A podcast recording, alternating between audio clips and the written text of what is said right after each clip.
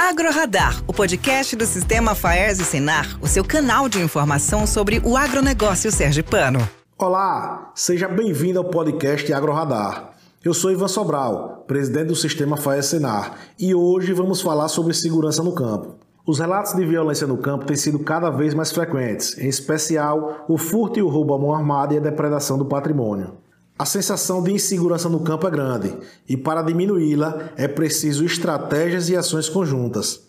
Para falar mais sobre o tema, convidamos o coordenador das delegacias do interior, Jonatas Evangelista. Jonatas, quais ações o Estado vem realizando para garantir a segurança no campo? Dentro do planejamento da Secretaria de Segurança Pública, a gente tem é, tentado acompanhar todas as ocorrências do interior do Estado, especialmente vinculadas à segurança no campo a Secretaria de Segurança Pública tem o, tem o objetivo de dar um eficiente combate a crimes ocorridos no campo. É, no ano passado, é, por determinação do, do, do, secretário João Eloy, uma equipe de, uma equipe, é, de policiais civis e militares é, fez, uma, fez visita técnica em dois estados da federação, estados esses que têm é, projetos e programas diretamente é, direcionados ao combate à violência no campo. Estivemos em Minas Gerais e, em Goiás, onde tivemos a oportunidade de conhecer projetos de sucesso é, de combate.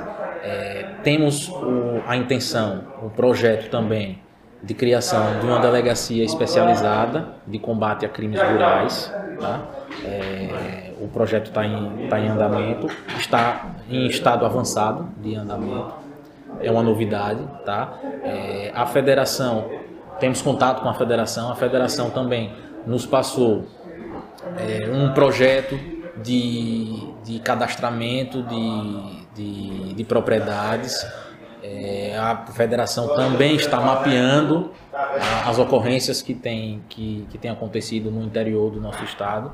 Essas informações depois serão cruzadas com, a, com as informações da Secretaria de Segurança Pública para que a gente consiga delinear e fazer um planejamento estratégico especialmente de combate. Tá? É, Polícia Civil e Polícia Militar unidas junto com os, com os fazendeiros, com, com os agricultores, nesse único sentido de diminuir é, a, as ocorrências de crime no interior do Estado. Queria que você falasse um pouco sobre quais as principais ocorrências de crimes relacionadas ao agro temos muitas ocorrências de furto de gado, por exemplo. O que a gente percebe que incomoda bastante o, o, os proprietários rurais são, é, especialmente pro, com produtores, o, o, furto de gado, o abigeato. Né? Temos algumas modalidades, dentre elas o abate do gado no campo ou o furto do animal embarcado e, e levado especialmente para outros estados. A gente tem tentado identificar, a gente pede a colaboração dos produtores para que denunciem por meio do 81, para que registrem essas ocorrências por meio do, dos boletins de ocorrência. São as formas de a gente ter conhecimento e da polícia agir. Jonatas, o produtor rural pode cooperar de que forma com a polícia? Primeiro se protegendo, né, com ações preventivas, é, em resumo, tomando alguns cuidados básicos de, de, de, de proteção é, e segundo, acionando a polícia sempre que necessário para que a polícia possa atuar. O conhecimento, a informação é extremamente é, importante para que a polícia possa agir. Prevenção e informação, nesse caso, são importantíssimos para que a gente consiga diminuir as ocorrências é, de crime no campo. A Federação da Agricultura e Pecuária está realizando uma pesquisa sobre segurança no campo, com o objetivo de mapear as principais ações criminosas. Podemos esperar que esta pesquisa ajude a traçar novas estratégias de combate à violência no campo?